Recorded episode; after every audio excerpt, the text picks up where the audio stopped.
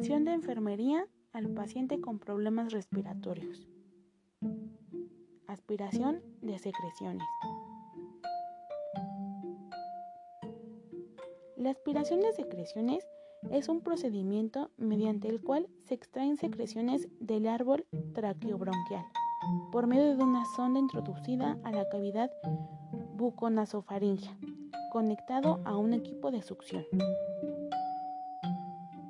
Esta técnica está indicada en pacientes con insuficiencia respiratoria, ya sea por polipnea, aleteo nasal, tiro intercostal, retracción shifoidea, hipoxia perinatal, hipoperfusión, cianosis o desaturación. Para personas que tengan procesos infecciosos de la vía respiratoria superior, inferior o ambas, ya sea como la bronquitis o la neumonía.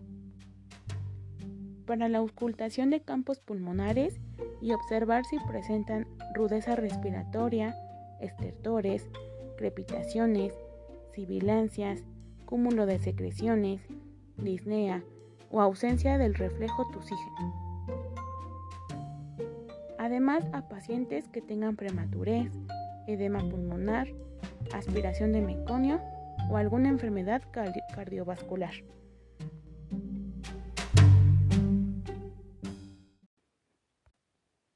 Los objetivos de esta aspiración son disminuir el esfuerzo respiratorio del paciente, favorecer su oxigenación, mantener vías permeables, liberar la vía aérea en pacientes enfermos de gravedad y favorecer la perfusión tisular. Material y equipo. Aspirador portátil con frasco de aspiración. Conector delgado. Sondas de aspiración de 12 a 14 French dependiendo del paciente. Sondas pediátricas o de alimentación de 8 o 10 French. Solución fisiológica o agua bidestilada. Dos flaneras con solución estéril. Guantes estériles y desechables. Gasas estériles. Anteojos de protección. Cubrebocas. Estetoscopio y un oxímetro.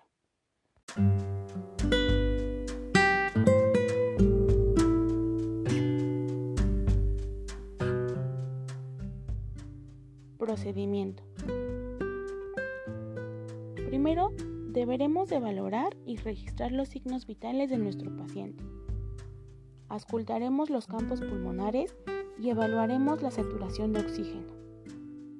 Prepararemos el material y el equipo y verificaremos la succión del respirador. Regularemos la fuerza de este y realizaremos la higiene de nuestras manos. Le explicaremos el procedimiento al paciente y a los familiares y colocaremos a nuestro paciente en decúbito dorsal con la cabeza girada hacia a un lado. Nos colocaremos el cubrebocas y los anteojos de protección. Colocaremos el agua estéril en ambas flaneras y cortaremos el extremo de las envolturas de las ondas, guantes y gasas, cuidando su esterilidad para no perderla. Como consejo, nos podremos poner doble guante estéril en la mano dominante. Conectaremos la sonda al aspirador en el tubo de aspiración con el conector delgado y mediremos la sonda de la punta de la nariz al óvulo de la oreja. Se recomienda lubricar la sonda con suero fisiológico o con agua bidestilada y la introduciremos sin forzarla. Primero se aspira la cavidad nasofaringea y para introducir la sonda lo haremos de forma ocluida para disminuir el daño a la mucosa. Liberaremos la sonda y con movimientos rotatorios la retiraremos en un periodo de 5 a 10 segundos. La aspiración dependerá totalmente de la tolerancia del paciente a este procedimiento, evitando la hipoxia. Favoreceremos una recuperación pronta y valoraremos si necesita la administración de oxígeno. Permeabilizaremos la sonda con suero fisiológico o con agua bidestilada y repetiremos este procedimiento las veces que sean necesarias. Finalmente, envolveremos esta sonda en el mismo guante para desecharlo. Y con el otro guante ya calzado, aspiraremos ahora la cavidad orofaringea.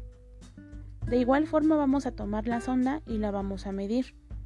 La vamos a lubricar con solución fisiológica o con agua bidestilada y la introduciremos de forma ocluida a la orofaringe.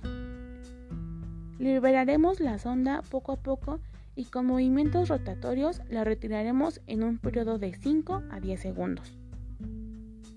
Favoreceremos la recuperación del paciente y evaluaremos la necesidad de la administración de oxígeno. De igual modo, permeabilizaremos esta sonda con agua bidestilada o con suero fisiológico y repetiremos este procedimiento las veces que sean necesarias. Finalmente desecharemos la sonda y enjuagaremos el tubo de aspiración con solución desinfectante. Cubriremos el conector delgado y cerraremos el aparato de succión. Colocaremos al paciente en posición Fowler y valoraremos las condiciones respiratorias de este.